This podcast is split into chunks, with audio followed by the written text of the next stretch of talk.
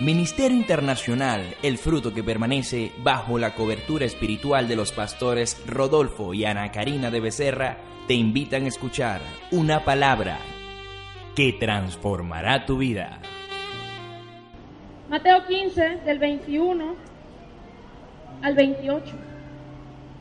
Dice, saliendo Jesús de allí, se fue a la región de Tiro y de Sidón y aquí una mujer cananea que había salido de aquella región clamaba, diciéndole, Señor, hijo de David, ten misericordia de mí. Mi hija es gravemente atormentada por un demonio. Pero Jesús no le respondió palabra. Entonces, acercándose a sus discípulos, le rogaron diciendo, despídela, pues da voces tras nosotros. Él respondiendo dijo, no soy enviado sino a las ovejas perdidas de la casa de Israel. Entonces ella vino y se postró ante él diciendo, Señor, socórreme. Respondiendo él dijo, no está bien tomar el pan de los hijos y echarlo a los perrillos. Y ella dijo, sí, Señor, pero aún los perrillos comen de las migajas que caen de la mesa de sus amos. Entonces respondiendo Jesús dijo, oh mujer, grande es tu fe hágase contigo como quieres, y su hija fue sanada desde aquella hora. Profundizando un poquito en la historia de esta mujer, podemos ver esta mujer era cananea. El pueblo cananeo era un pueblo despreciado, era un pueblo maldito. Si nosotros vamos al Antiguo Testamento, podemos ver como en el tiempo de, Josué, cuando Josué, estaba dirigiendo a los, israelitas, él ordenó a que sacaran a todos los enemigos de la tierra. Sin embargo, este pueblo no fue sacado de una parte de la tierra. Este pueblo era, era idólatra. Dios los había mandado a sacar de la zona donde estaban los israelitas. Y esta mujer descendía de ese pueblo. Dice, este pueblo permaneció y se estableció, como no lo sacaron, no lo destruyeron, este pueblo después se estableció en una zona. Dice que crecieron en la industria y el comercio y llegaron a llamarse Fenicia, con una ciudad que se llamaba Tiro. Todos eran paganos, pero intensamente religiosos, sirviendo a muchos, a muchos dioses quedaba cerca de la nación judía y se, entremezclaban con los judíos. Este pueblo cananeo quedaba cerca de la zona, colindaba con los judíos y los judíos pues servían a Dios y ellos imitando el servicio que tenían, pero de mala forma, se crearon dioses y les dieron nombres con las propiedades de Dios. Por ejemplo, todo el Todopoderoso, el Señor, pero eran dioses paganos. Entonces esta mujer que acabamos de leer esta historia eh, viene, proviene de descendencia cananea, proviene de una descendencia de un pueblo idólatra, de un pueblo que vivía en pecado. Estaba angustiada, esta mujer estaba en tinieblas. Leíamos ahorita en Isaías 60 que la tiniebla rodeaba la tierra. Esta mujer estaba rodeada de tinieblas. Imagínate un poquito la historia. Esta mujer estaba desesperada porque su hija estaba endemoniada no hallaba qué hacer, andaba angustiada, andaba sin esperanza, estaba cansada. Imagínese cuidar a una persona endemoniada, cansada tal vez de cuidarla, tal vez agotada, sin saber, sin respuesta, sin, sin tener una esperanza de que su vida pudiera cambiar, de que su familia pudiera cambiar.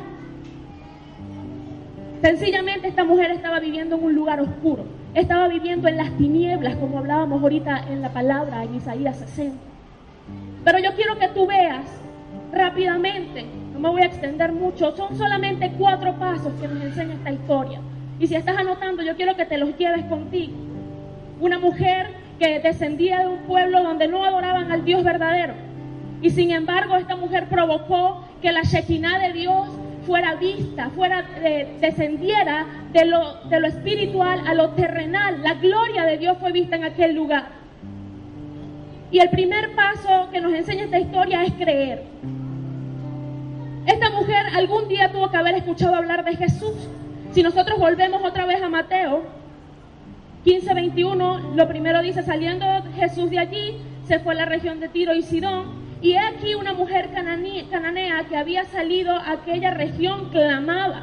O sea, esta mujer salió, clamaba y le decía, Señor, hijo de David, ten misericordia de mí. Para que esta mujer cometiera esta acción, ella tuvo que haber escuchado, ella tuvo que haber oído. Jesús probablemente ya había eh, eh, hablado, ya había hecho muchos milagros en el transcurso de, su ministerio, en el transcurso de su camino, ya había hecho muchos milagros, había sanado a enfermos, había sanado a la mujer del flujo de sangre, había libertado a aquel hombre en Gadara de los demonios, lo había hecho libre y esta mujer tuvo que haber escuchado. Seguramente el pueblo comentaba, mira, por ahí anda un hombre, anda un hombre haciendo milagros, anda un hombre haciendo prodigios. Y esta mujer oyó, oyó ese comentario, oyó ese cuento que, estaban relatando por allí. Y ella dijo, oye, yo tengo un problema. Mi hija está endemoniada. Lo primero que hizo esta mujer fue creer. Escuchó y creyó. Ella dijo, ya yo no tengo esperanza. Ya yo no sé qué hacer. Probablemente había visitado médicos, brujos. ¿Quién sabe qué, pudo haber hecho esta mujer para poder ver libre a su hija? Para poder quitarse y librarse de esta angustia. Pero ella escuchó. Escuchó de los milagros y de los prodigios que Jesús ya venía haciendo. Y creyó. Y esa, esa, esa creencia que ella tuvo la llevó a accionar. Y este es el segundo paso que nos enseña esta historia. La acción. Que provenía de un pueblo que no creía en el Dios vivo, ella escuchó y creyó y reconoció la autoridad que había en Jesús. Fíjate que cuando ella llega le dice, Señor Hijo de David, reconocía el linaje, reconocía la descendencia de Jesús. Le dijo, ten misericordia de mí. Esta mujer sabía, esta mujer creía que Jesús podía sanar a su hija. Esta mujer tenía un problema y ella creía que Jesús podía sacarla de esta situación. En el verso 22, y aquí una mujer cananea que había salido de aquella región clamaba diciéndole, Señor hijo de David, ten misericordia de mí. Mi hija es gravemente atormentada por un demonio. Esta mujer escuchó la historia, escuchó el relato. Había un sanador, había alguien que hacía milagros. Y esta, esta creencia la llevó a accionar. Dile al hermano que tienes al lado, accionar.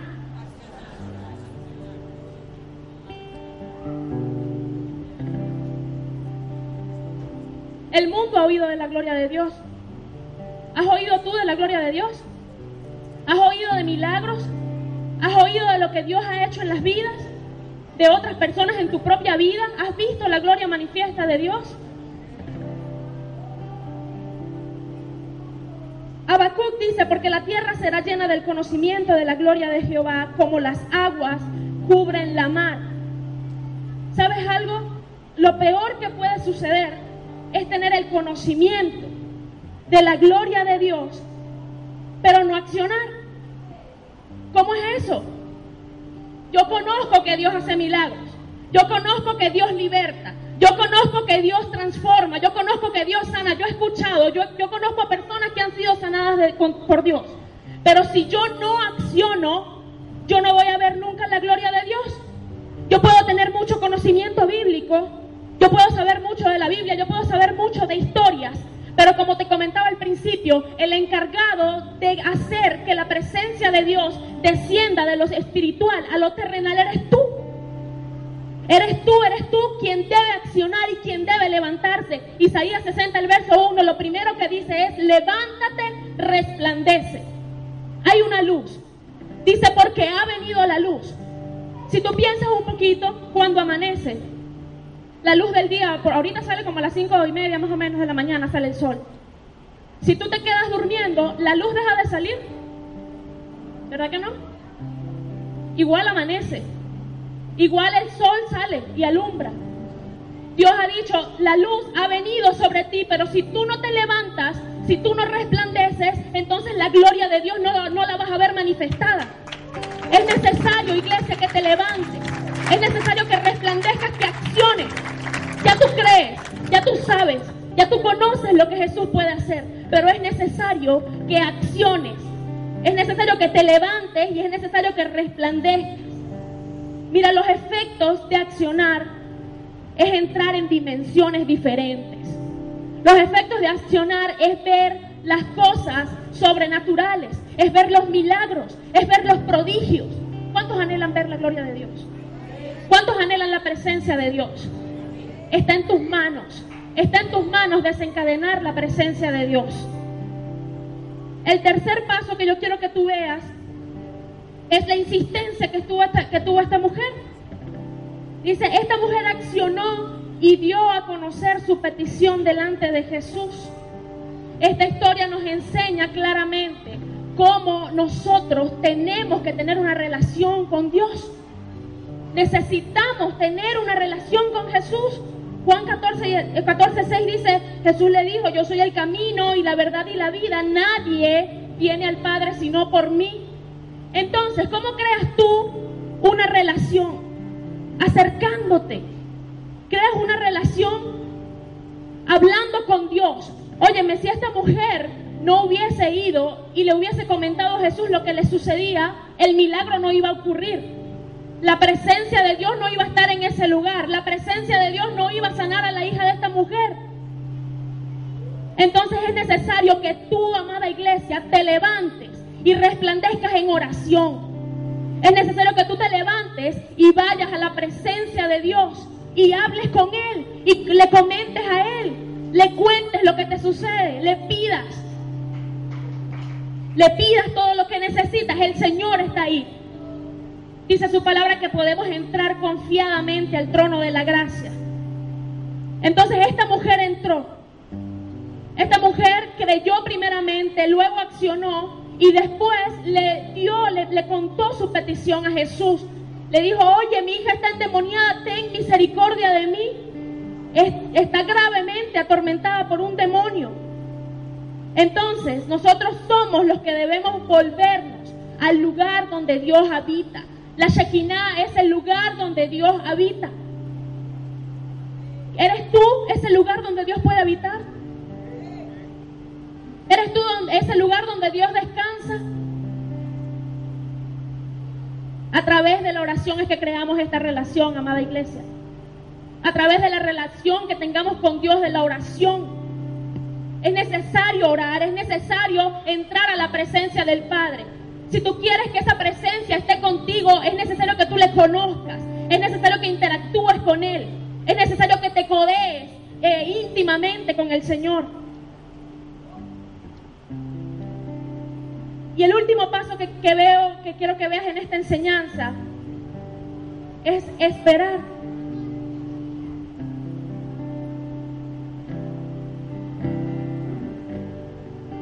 El verso 23 dice, pero Jesús no le respondió palabra. ¿Creen ustedes que Jesús había ignorado la petición de esta mujer?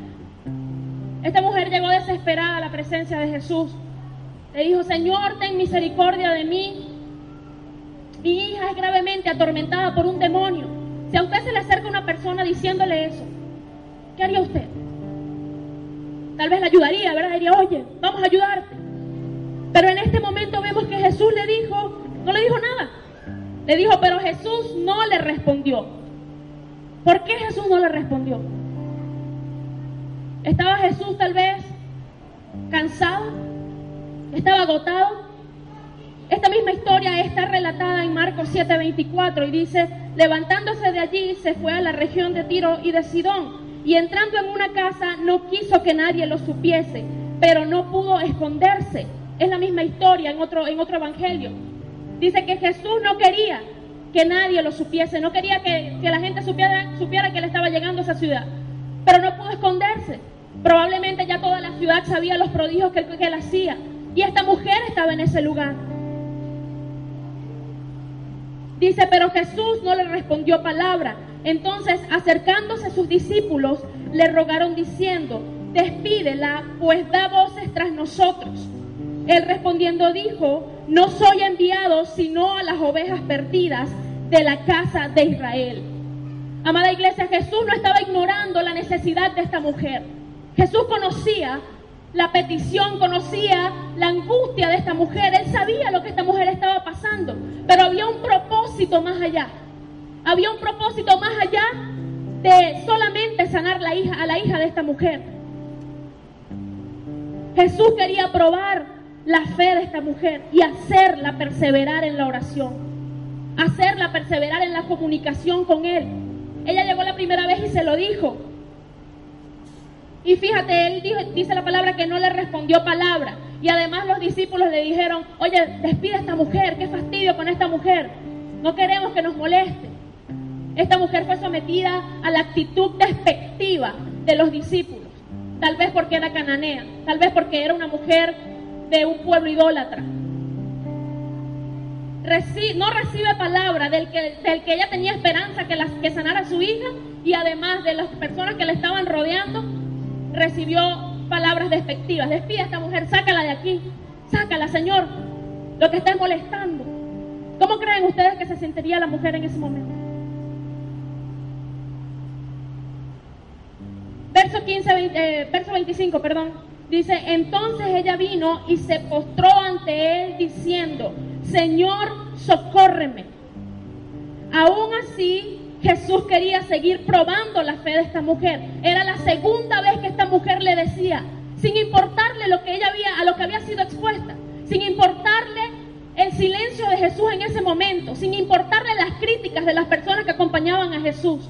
Esta mujer volvió a insistir. Y eso es lo que quiere el Señor. El Señor estaba buscando que esta mujer volviera otra vez y le comentara. El Señor está buscando, amada iglesia, que tú ores día a día, que no te canses, que lo que tú pidas lo hagas siempre en oración día a día. No es que ores hoy y que te olvides de la petición y vuelvas a orar dentro de un mes y que te vayas desganado porque Dios no te responde. La intención de Jesús era darle el milagro a esta mujer, pero más allá de eso, era hacer que esta mujer entendiera que era necesario tener una relación directa con Él, que era necesario que ella buscara más de Él, era necesario saber y entender la fe que ella tenía que, tener en ese momento para que Jesús pudiera sanarla. Entonces, muchas veces nosotros entramos a la presencia de Dios, muchas veces nosotros queremos ver la gloria de Dios manifiesta en nuestras vidas. Tal vez tú hoy entras a la, presencia de Dios y tienes un familiar enfermo y tú entras a la presencia y le dices, Señor, sánalo. Y sales de la oración y resulta que la persona se enferma y cae peor que como había, como había estado el día anterior. Y tú te desganas y dices, bueno, no, aquí no está la presencia de Dios. Pero no es la actitud correcta, la actitud correcta es la que esta mujer nos enseña. Sin importar el silencio de Jesús, sin importar las críticas, sin importar tal vez la burla, esta mujer estaba convencida plenamente de que Jesucristo era el Salvador, de que Jesucristo era quien la iba a sanar. Convencida. Entonces, amada iglesia, tú tienes que estar convencida de que la gloria de Dios está. La gloria de Dios está gravitando, la gloria de Dios ya existe. Eres tú quien tiene que provocar que pase a la terrenal. Eres tú quien tiene que provocar que el milagro venga. Pero debes ser insistente. Debes permanecer. Debes permanecer en la oración. Es el quinto paso de nuestra visión. Permanecer en la oración. Permanecer en la comunión con Dios.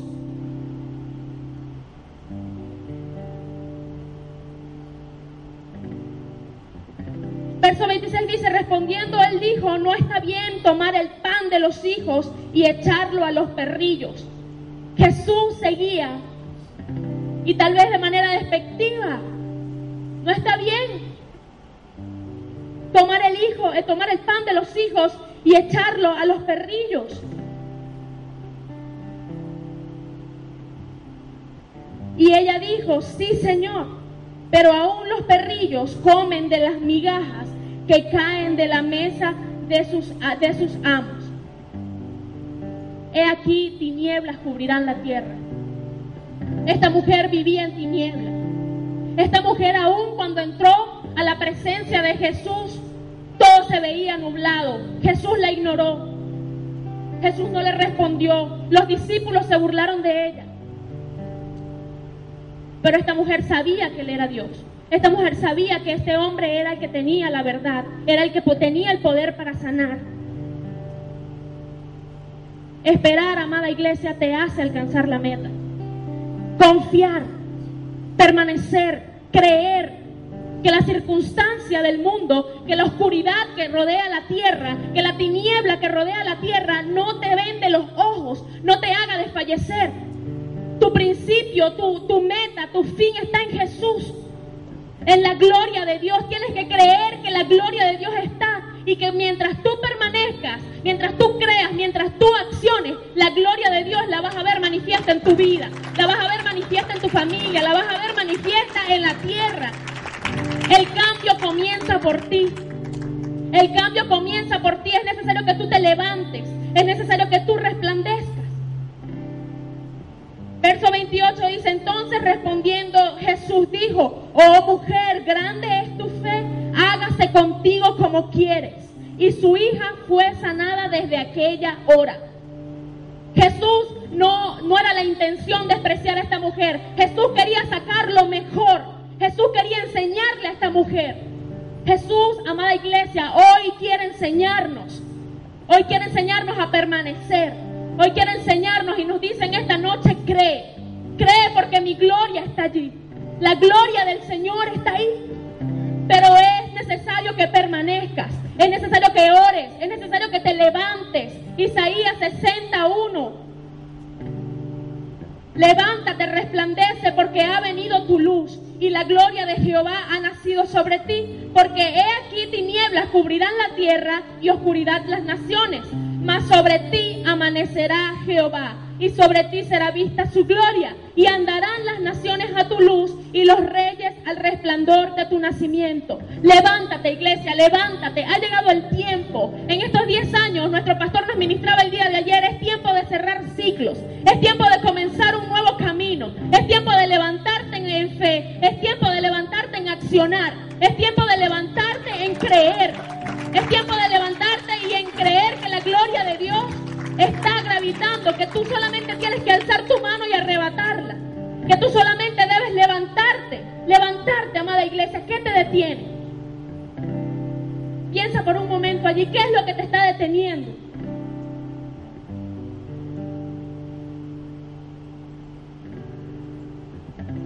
No es nada más tener el conocimiento de lo que Jesús hace. No es nada más tener el conocimiento de que Dios puede sanarme, de que Dios sana, de que Dios liberta. No es nada más el conocimiento de que Dios prospera. Es que tú hagas que eso se revele en tu vida y tú lo puedas ver manifiesto terrenalmente. Es que tú puedas ver realmente el milagro de Dios en tu vida. Es levantarte y resplandecer. Entonces no es que Dios no quiera. Es que es necesario que tú hagas la conexión directa con el Padre a través de Jesús para ver manifiesta la Shekinah para ver manifiesta la gloria de Dios. Amén. Sobre sus pies.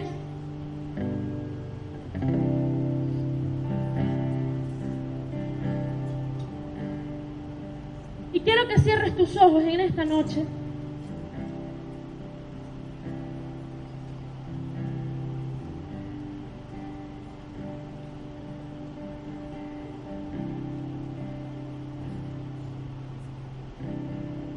medites por un momento.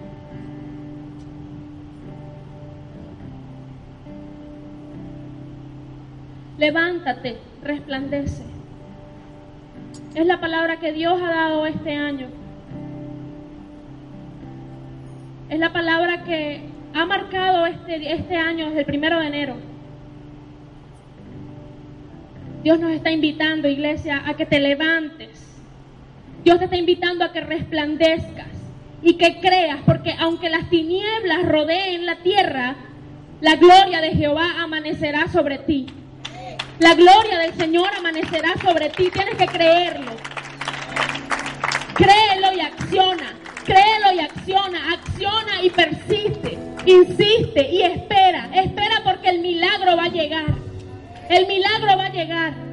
La gloria de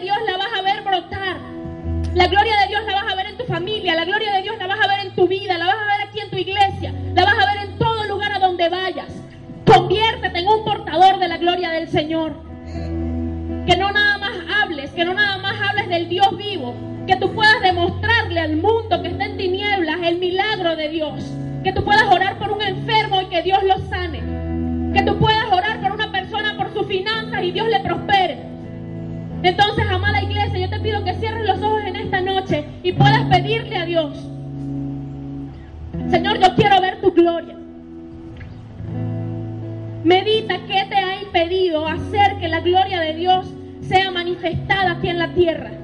¿Qué es lo que ha impedido que tu gloria sea manifestada? Señor, ¿qué he hecho? Que no estoy viendo tu gloria. Si no estás viendo la gloria de Dios, repasa un, un momentico estos pasos que vimos a través de la historia de esta mujer. ¿Qué estoy haciendo, Señor, que no he visto tu gloria manifestada en mi vida?